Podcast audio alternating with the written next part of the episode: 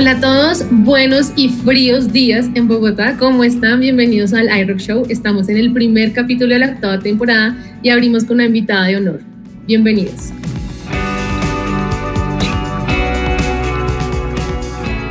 Desde la capital de la Como y por qué tan caro, sobreviviendo al frío, llega un parche de expertos hablando de marketing, datos, música y otras vainas con pola en mano. Esto es el iRock Show, un programa para rockstars, no divas.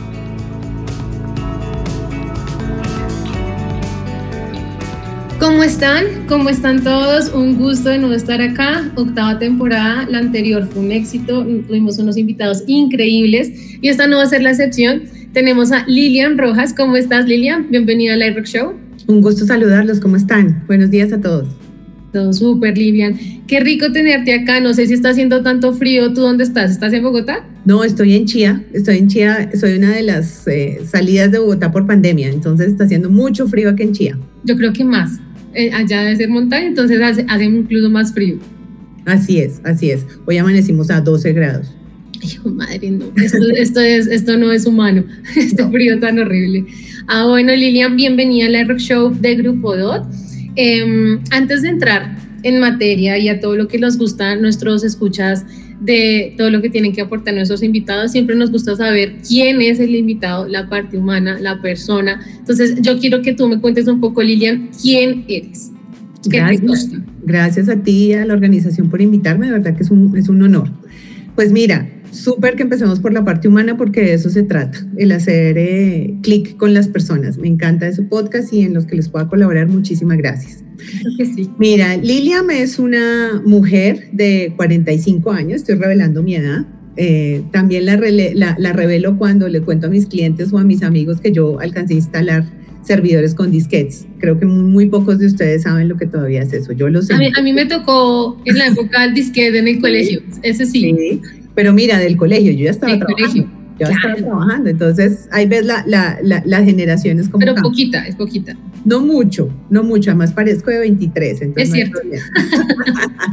eh, te cuento que soy una mujer católica, eh, practicante, creo mucho en Dios, en la Virgen. Eh, tengo una hermosa familia formada hace 20 años, de hecho este fin de semana está cumpliendo 20 años de matrimonio, muy feliz, celebrada.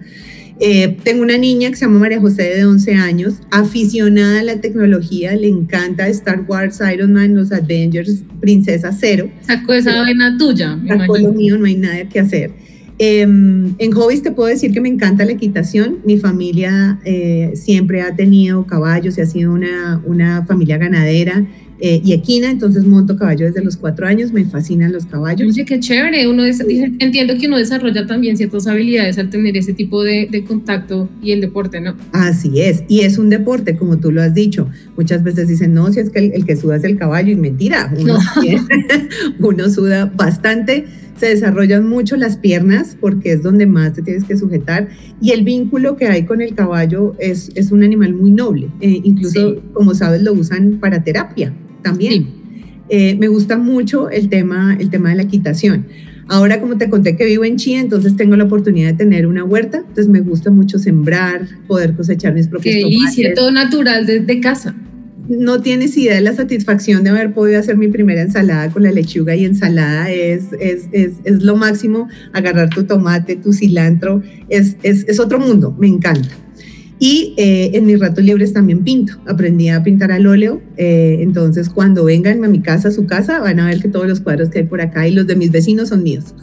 Increíble porque eso también desarrolla mucho la parte creativa. Ahí me gusta, digamos, el contraste que haces porque es una mujer muy tecnológica, pero también veo que tienes una vena creativa y que tienes ese contacto con esa parte. Eso está muy cool. Así es, además fíjate que eh, soy zurda y, y, me puse a estudiar, después con el tiempo entendí que los zurdos tenemos más desarrollado el lado derecho del cerebro que nos permite tener mucha más creatividad, entonces eso también me gustó muchísimo. Qué chévere. Lilian, datos que no esperaba, la verdad, es, qué, qué buen perfil ese. Gracias. Y ahora ya volviendo, pasando a la parte mmm, profesional, sin hacer mucho spoiler y que tú nos cuentes, pero veo que tienes una trayectoria impresionante en todas las que son empresas, incluso de tecnología. Eso te dan a ti, me imagino, cuéntanos tus años de trayectoria, dónde has estado y qué es lo que más te ha apasionado de esta, de esta carrera. Pues mira, eh, siempre me gustó la tecnología desde que estaba en el colegio. Como tú lo decías, estoy instalada con disquetes. A mí mi primer computador era en pantalla negra con letra naranja. Eh, en el colegio también eh, aprendí DOS, creo que muy pocos saben lo que es eso. Y lo otro DOS era un sistema operativo. Eh, y DOS, o sea, súper antiguo, o sea, ahí te vas a ver la A mí me tocó Windows 97. No, de hecho mi primer trabajo fue en Microsoft eh, lanzando Windows 95. Cuando pasó de ser de código allá a un ambiente Windows, esa fue tal vez mi primera experiencia. Eh, y como te digo, siempre me gustó la tecnología. Por eso estudié ingeniería de sistemas. Eh, estudié ingeniería sistemas, me gustó muchísimo el tema de tecnología y en, esos años de mi juventud realmente eh, habían muy pocas carreras de tecnología, muy pocas, y realmente me gustó muchísimo el tema de poder conocer cómo funcionaba el computador, la tecnología y cómo funcionaba lo demás. Entonces, por eso me gustó tanto eh, el tema de tecnología.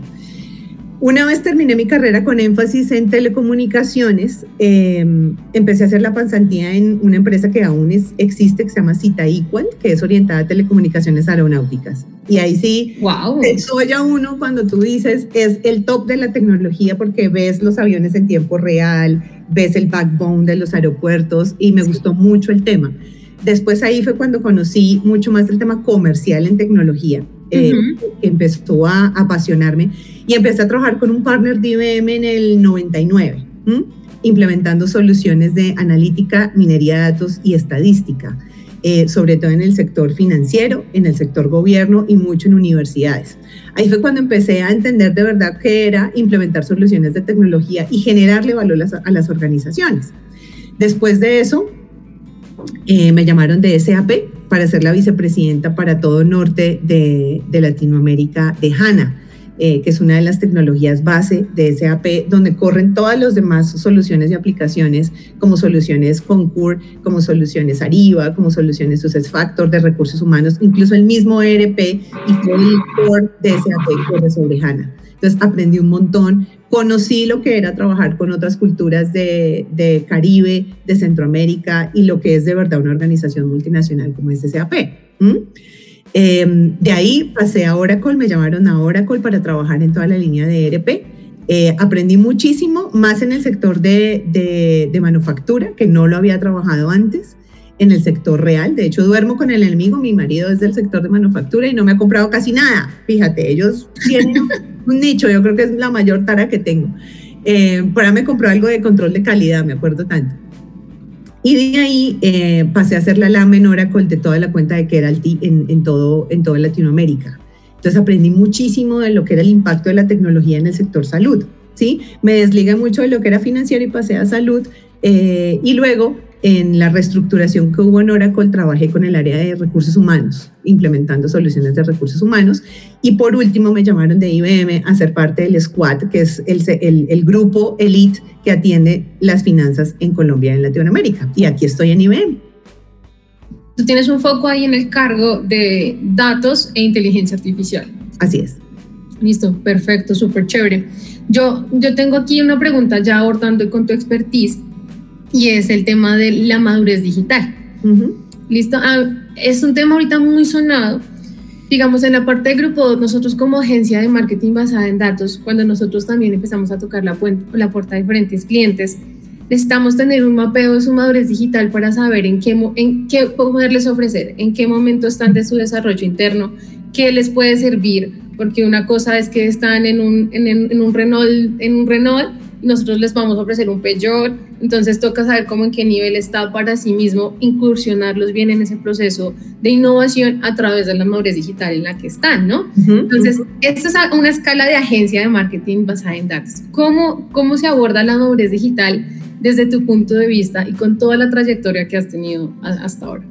Pues mira, Paola, que muchas veces la mayoría de proveedores eh, por querer implementar tantas soluciones en un cliente, se nos va la mano en lo que el cliente está preparado para aceptar en términos de esa madurez. Si tú lo miras, eh, a veces los mismos clientes ni siquiera saben qué es transformación digital. Incluso ya cambió el término de transformación digital que lo usamos y lo machacamos tanto en mercadeo, en vendedores, en eventos y ahora está transformando. Sobre todo ahorita en pandemia. Todo el mundo, en pandemia todo el mundo tiene que estar transformándose Con transformación digital, pero muchas empresas ni siquiera saben lo que es. Y muchas veces y te lo digo, yo hablé con, con, mi esposo, que es el manager de su empresa, y con la gerente de tecnología, y les dije, déjenme entender qué es para ustedes transformación digital. Y me decían cosas de integración, me decían cosas de bases de datos, me decían cosas de página web, de comercio electrónico, donde finalmente no entienden las organizaciones del concepto. Cada uno tiene un concepto, una, una asunción. Tal cual. Y no todos están lo suficientemente preparados en términos de recursos internos para poder transformarse digitalmente. En IBM tenemos una cultura muy interesante y es que no le vamos a poner al cliente lo que no necesita, ¿verdad? Y algo que realmente no va a saber utilizar, porque finalmente una tecnología que tú instalas y no se usa se queda en el cajón y no la van a usar, no va a generar el valor que realmente tiene. Yo te puedo contar que en términos de madurez digital hay, unos niveles específicos sobre los cuales podemos ayudar a los, a los clientes y a las organizaciones a calificar en esos niveles en donde se encuentran. Te lo resumo muy fácil. En el nivel 1 es lo que nosotros llamamos el consciente o el, o el principiante, tal cual. Oiga, hasta ahora estoy empezando a desarrollar canales digitales, tengo una web pero no la uso mucho, ni siquiera miro la navegabilidad de mis clientes o incluso mis empleados.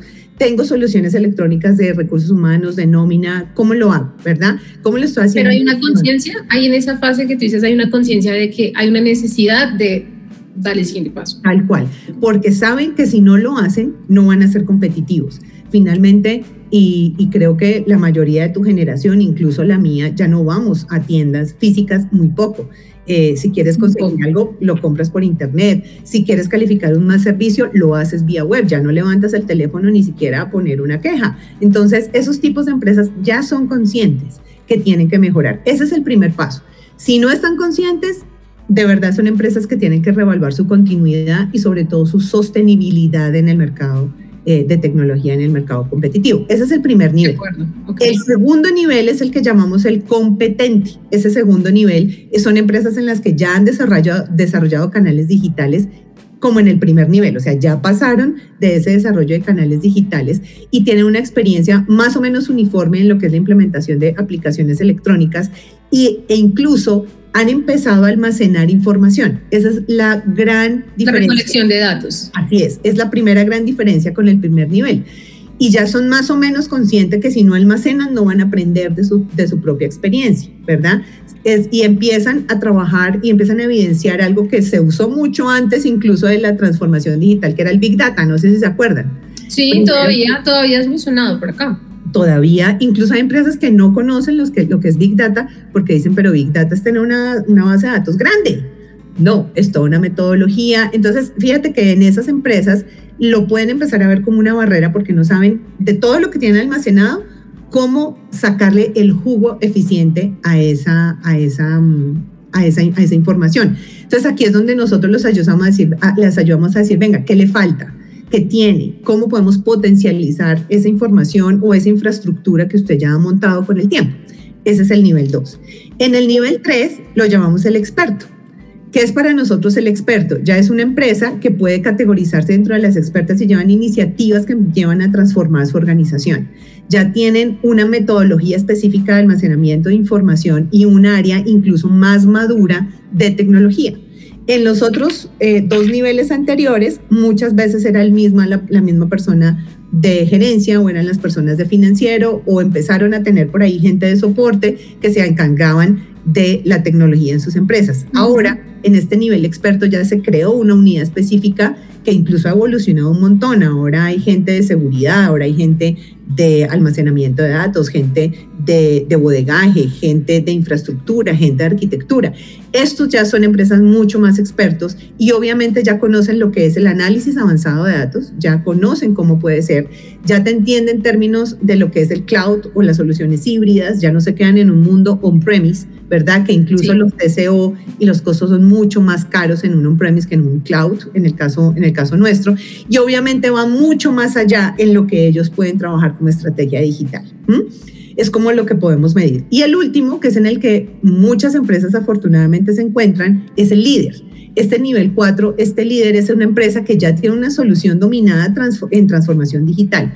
¿Eso qué implica? Implica que ya tiene orquestada toda una arquitectura, una infraestructura, desde que entra un cliente, cómo lo manejo, sé qué campaña viene, sé cómo va a comprar, sé por qué canales me compra, sé qué tan frecuente me compra, tengo una factura automática, puedo tener unos chatbox para atenderlo vía electrónica o vía eh, digital o vía telefónica si lo tiene también tiene un plan estratégico, ¿verdad? Para poder permitir, oiga, ¿cómo lo veo? Y de hecho estas empresas son las que hoy en día son las que se empiezan a proyectar a próximos años y ver cómo puedo yo anticiparme a las necesidades, incluso anticiparme al mercado. Y, y, tú lo dijiste hace un momento, Paola, en pandemia, ¿cuál fue el mayor disparador de la transformación digital? El COVID porque nadie, muy pocas empresas no estaban preparadas. No estaban preparadas. Eh, veían los canales digitales como, este es un gasto y normalmente no lo vamos a utilizar mucho. Y mira, hubo empresas de alimentos, empresas de manufactura que quebraron, quebraron precisamente porque no estaban preparadas para vender sus zapatos, para vender eh, la ropa, para vender materiales de construcción. La logística, la cadena completa, el supply chain cambió en época de pandemia.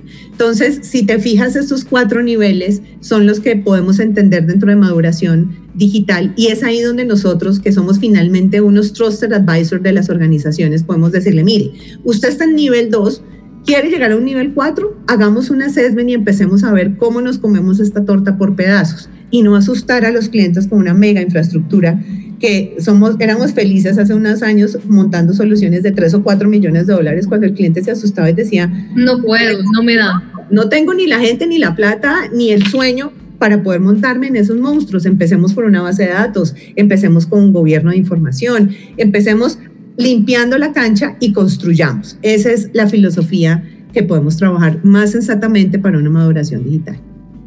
Súper, súper claro, Lilian, y sobre todo en la última parte del de líder hay una característica y me corregirás que es la automatización. Así Llegar a esos procesos de automatización, liberar a la gente, al equipo, de que deje de hacer procesos que se pueden automatizar para que, a lo que tú dices, empezar a, pensar estratégicamente, o sea, que se ocupe el equipo allá. Tal cual, tal cual. Para eso, de hecho, uno los ve, eh, los chatbots, eh, todo el tema de RPA que está tan de moda en estos momentos y programas de, programas de, lenguajes de programación, perdón, que se utilizan muchísimo como el Python, como R, te ayudan a generar automatizaciones en modelos para calificar a tus clientes, para que cuando tú llames ya tengas calificado el riesgo de que te vayas, para que automáticamente te ofrezca que si te gustaron los zapatos en tacón, también te puedas llevar la blusa que le combina. A nosotros que nos encanta comprar ropa, por ejemplo. ¿Mm? Esos tipos de cosas y, Amazon es uno de los mejores ejemplos. Marketing inteligente, marketing también, sí. Tal cual, tal cual. Lilian, y, em, para llegar a este proceso, incluso en varias de las fases hay stoppers. ¿Cuáles dirían, dirías tú que son, que son las dificultades o las más repetitivas o las predominantes que tú has encontrado en las empresas cuando van a empezar un camino de, madurez digital o, llegar a, ese proceso de innovación? ¿Cuáles dirías tú que son las principales eh, barreras? Barreras. Pues mira, eh, si nos vamos por el lado técnico, la mayor barrera que hemos encontrado a veces son las metodologías que se han venido implementando con el tiempo. Eh, en áreas donde definitivamente creen que el, el on-premise, el seguir comprando máquinas, servidores y seguir con altos costos de mantenimiento, tanto en hardware como en software, es, es la salida. Cuando ya hay infraestructuras cloud as a service, eh, plataformas a service, sistemas a service. Que se prenden por demanda, eso yo también. Entonces, si no lo usas, lo apagas, si no te consume. Chao. Y, y te cobran es por suscripción, por cuánto lo uses y listo. Entonces, a veces es tal vez el temor de, o el desconocimiento, eh, también basado en la mala asesoría de muchos de nosotros en tecnología, ¿cierto? Eh, el poder evangelizar a los clientes para que dejen ese temor. Ese es el primero. Y el segundo, que es tal vez el petróleo de todas las demás barreras, es que muchas de las organizaciones, y lo he vivido ahora, eh, ahora no, de hecho en toda mi historia con, con los diferentes sectores, somos felices almacenando información y almacenándola mal y almacenándola por años y no sacarle el jugo, ¿cierto?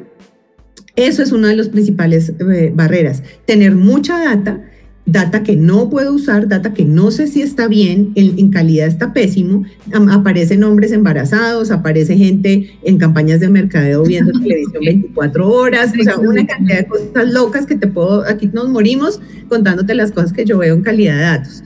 Eh, y sobre todo, fíjate que uno de los mayores stoppers para la transformación digital es la gente. Lastimosamente. La cultura. Eh, la gente, no, la gente, las personas, los, los, habilitadores en las personas de tecnología para poder explotar esas tecnologías. Porque si tú me preguntas en una entidad financiera cuántos científicos de datos hay, los cuentas con la mano.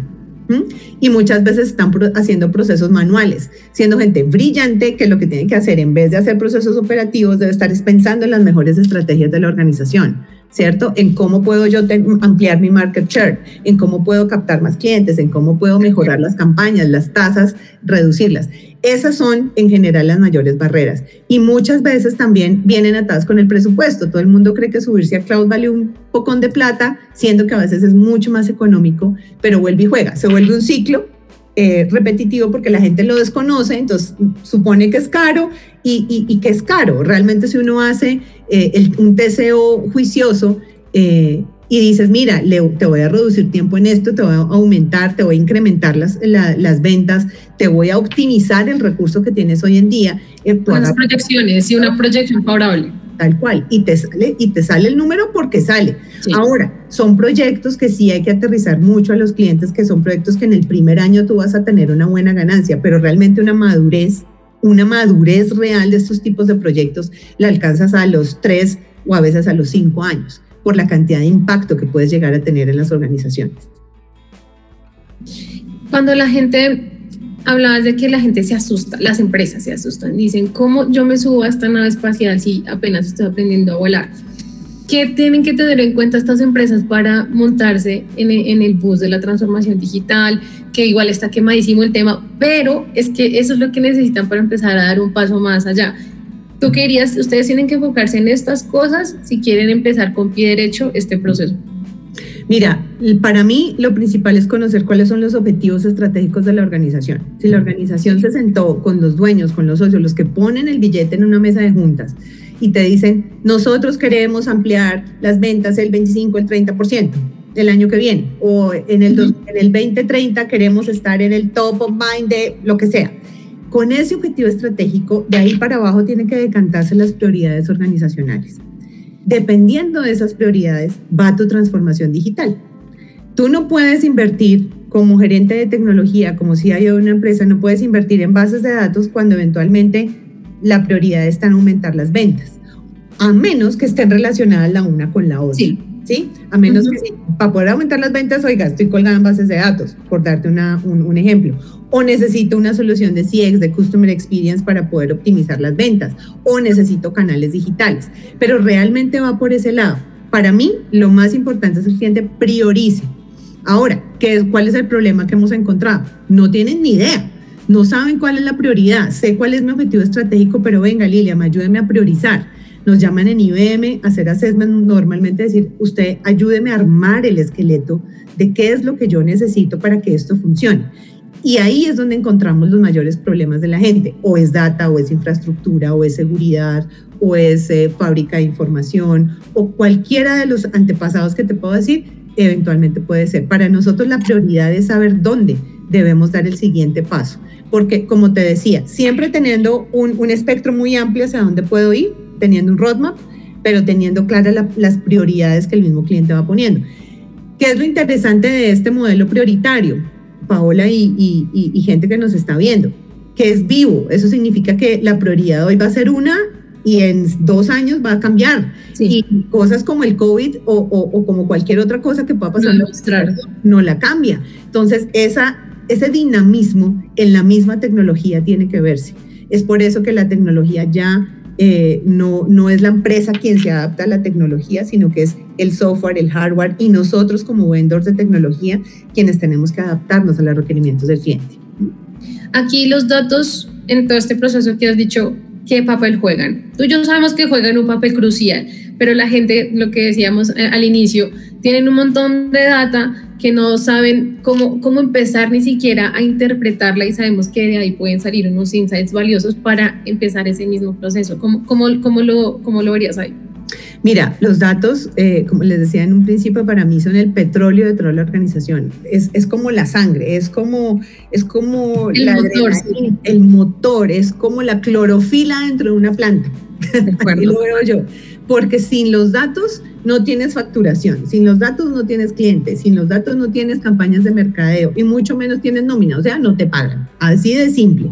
Y con eso no hacemos mercado el dato es, es, el ADN de las organizaciones y esa cultura de manejar los datos debería estar implícita en las organizaciones. Normalmente se menosprecia hasta que se pierden los datos. Ustedes preguntan... Ahí sí se ve el hueco. Ah, tal cual, tal cual. O sea, tú pregúntale a un banco lo que le cuesta el fraude.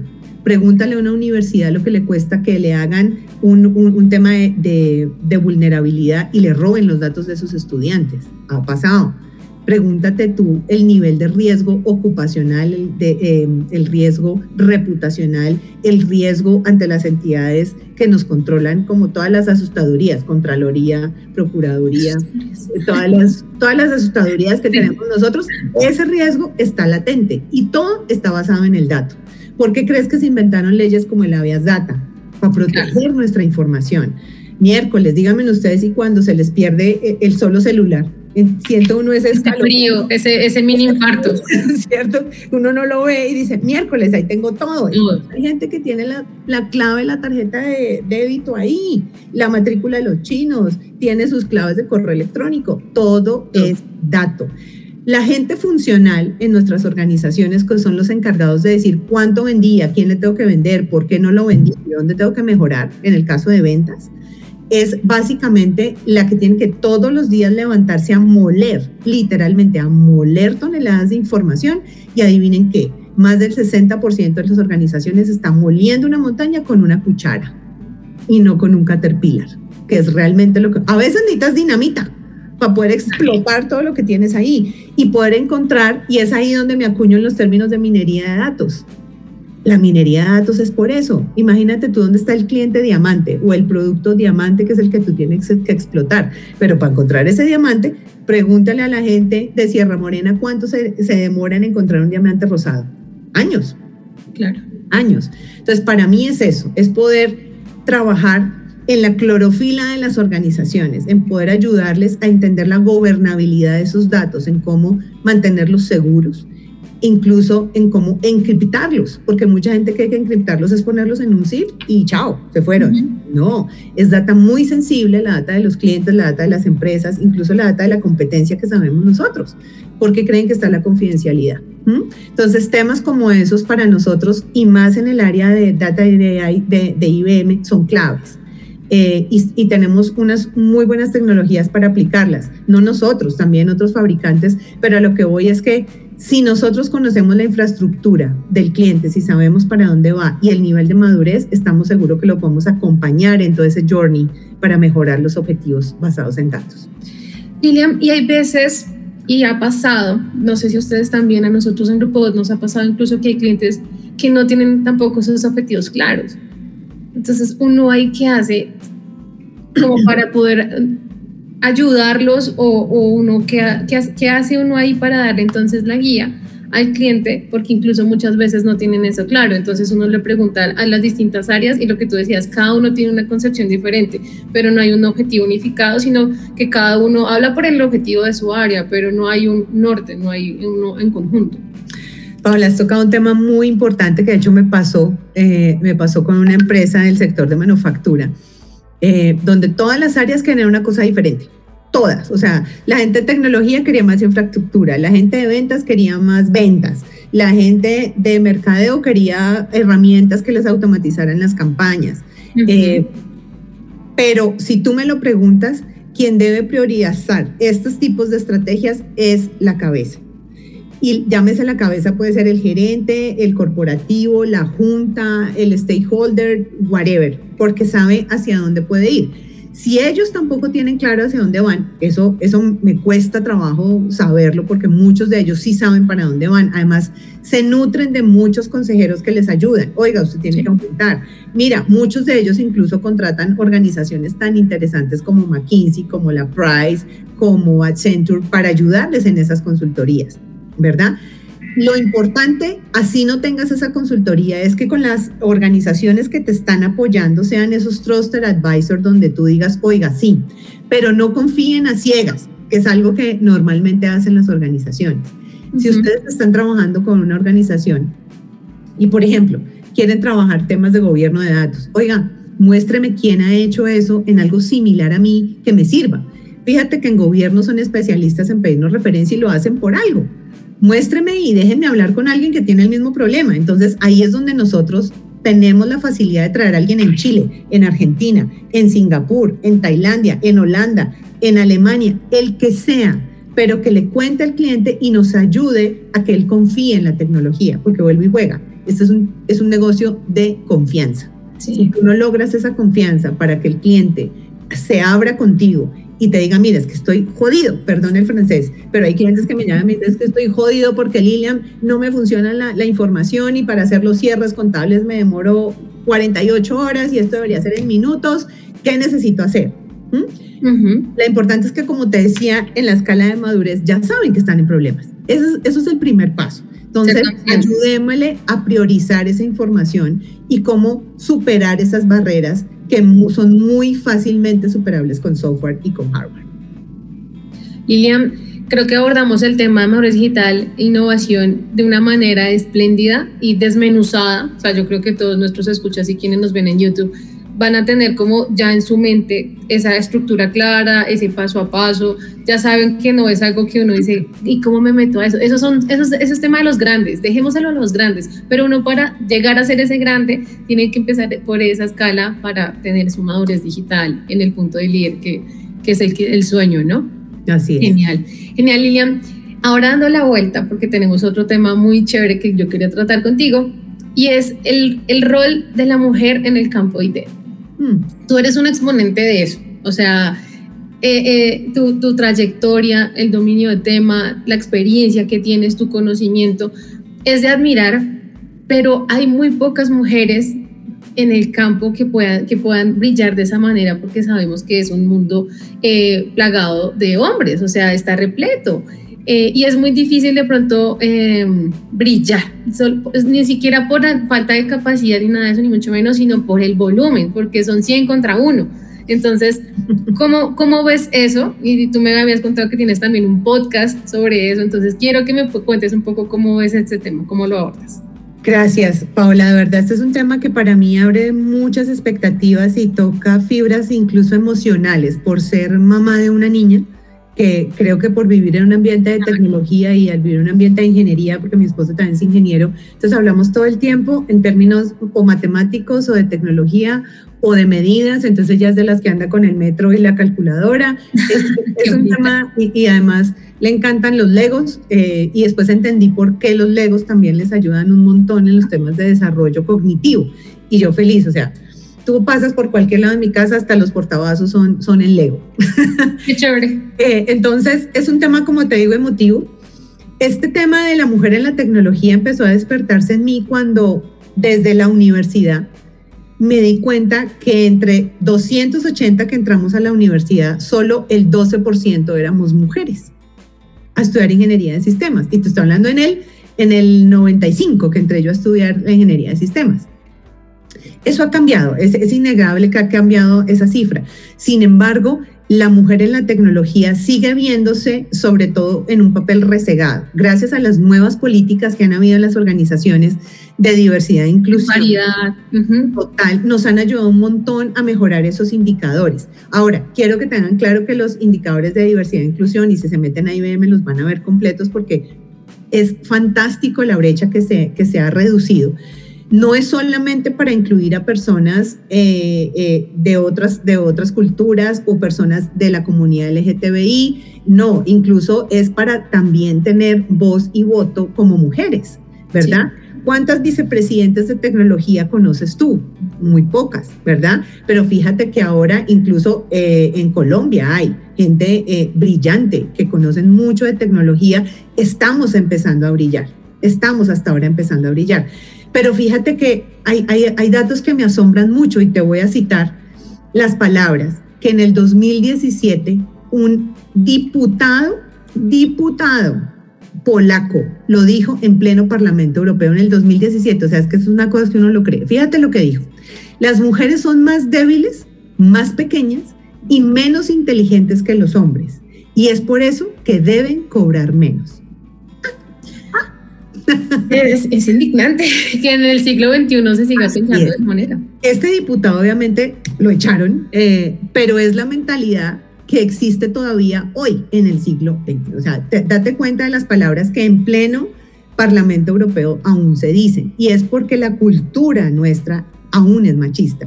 Y fíjense que yo, a, mí me encanta el feminismo, eh, pero no al extremo porque a mí sí me, yo sí respeto mucho los derechos de la mujer eh, y de otras y de otras ideologías, pero obviamente tenemos mucho todavía que labrarnos. Y eso que el ejemplo que tú me das es en Europa, o sea, si en Europa es más como es acá. Así es.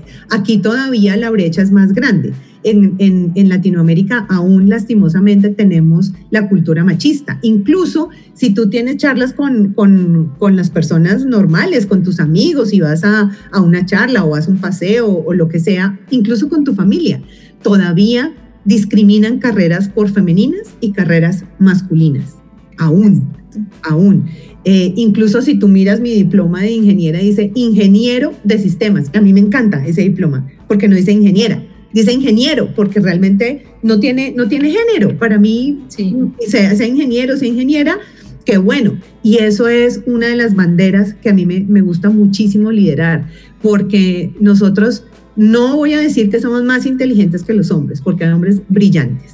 Pero a que ustedes no sabían que la, la, la madre de Internet fue una mujer, ni siquiera. O sea, tú pones eh, empiezas a buscar en Google y quien realmente se inventó Internet fue una mujer y no tiene ni idea la belleza de mujer que es la que empezó a hacer los, em, las comunicaciones inalámbricas. Y era una actriz de Hollywood divina.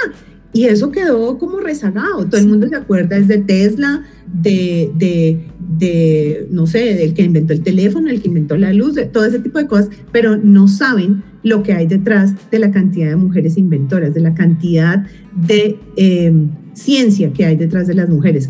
una anécdota ya para responder tu pregunta. Todas las noches a mi hija que tiene 10 años le leo un libro que me encanta y se dice Mujeres Rebeldes en la ciencia. Yo tengo, yo tengo el de, también ese, pero el segundo, el volumen, donde hay, donde hay ejemplares de mujeres en diferentes áreas con historias destacables. Porque tengo claro que a mi hija la tengo que empoderar, no para que se vaya y pelee, y, haga huelga, no, para que ella desde su rol donde esté, hoy en su colegio o mañana en su universidad, después en su, trabajo, lidere el hecho de que las mujeres tenemos voz y voto en tecnología, porque como te digo, sigue siendo un mundo eh, masculino.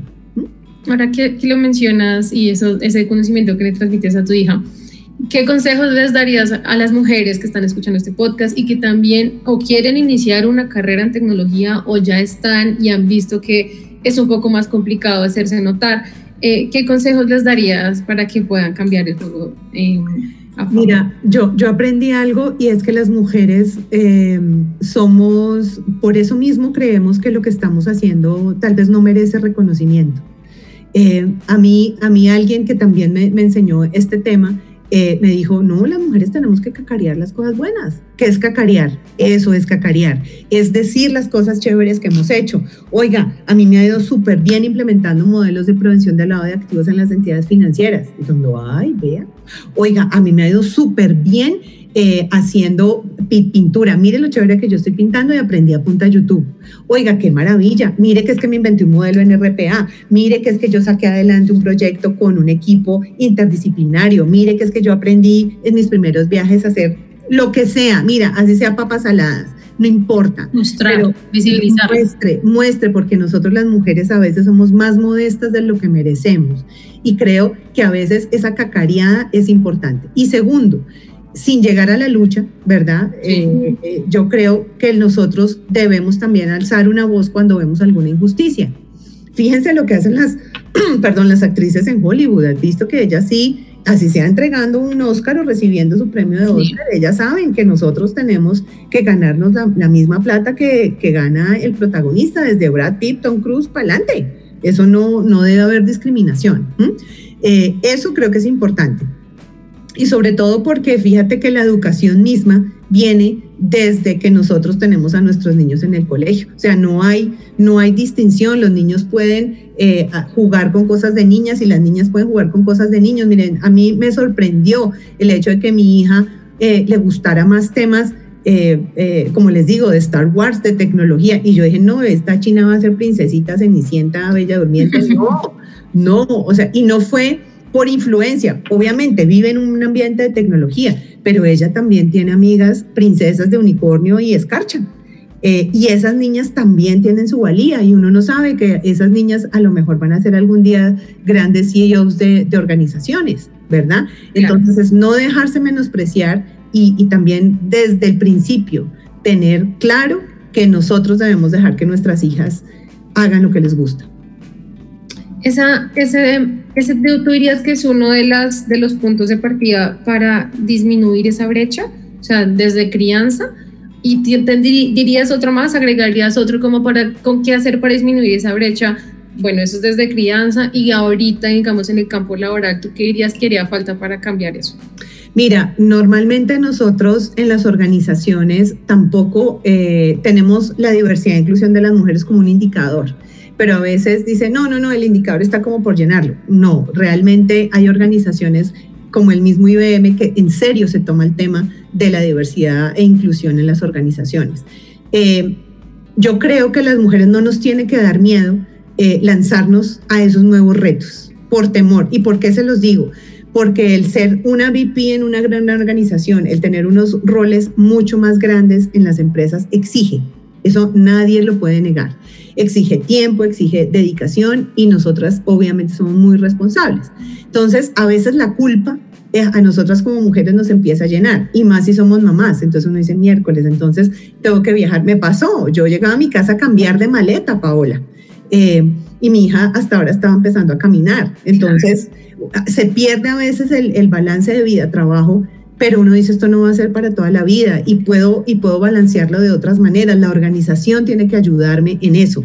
Pero si yo no lo expreso, si yo no lo hablo, nunca lo van a saber. O sea, yo tengo que decirle, mire, es que tengo una niña chiquita, por favor, déjeme por lo menos una semana para estar al mes en mi casa, ¿cierto? Sí. Y, y, necesito un equipo detrás que me apoye y yo voy a ponerle toda la pasión del mundo. Entonces, nosotras no somos solo trabajadoras y, somos líderes, pero también somos mamás, pero también somos esposas y también somos hijas. Eh, mira, yo acabo de pasar por un tema de, enfermedad de mi papá serio de, diabetes con una amputación y todo el rollo. Ustedes saben que eso tiene un, tema complejo. Y, y, eso exige de parte de uno como mujer, como ser humano, y no se pueden desligar, o sea, sigue siendo la misma Lilian, sigue siendo la misma Lilian, la hija, la hermana, la, la, mamá, la esposa y la profesional en tecnología. Esos roles hay que conservarlos, pero hay que balancearlos. Esa es la diferencia que nosotros a veces no tenemos. Hay mujeres que prefieren quedarse en la casa, totalmente respetable. Hay mujeres que preferimos salir todos los días a luchar en el mundo de tecnología súper competitivo. Lo hacemos no importa, hay mujeres que les encanta estar en obras civiles, magnífico, porque ellas son las que hacen las casas, los edificios, los puentes, que nosotras no podemos hacer y no podemos disfrutar. Entonces, para mí, primero es tener un autorrespeto por nosotras mismas y sobre todo algo que se nos ha olvidado últimamente y es ser muy solidarias con nosotras mismas las mujeres. A veces nos damos muy duro entre mujeres y no nos lo merecemos, siendo que somos del mismo género, lo que necesitamos es más solidaridad. Oiga, Paola, usted no puede ir hoy tranquila porque su china se enfermó o lo que sea, fresca, yo la suplo, ¿qué necesita? Si me entiendes, ese tipo de solidaridad de género es el que yo creo que debemos desarrollar más.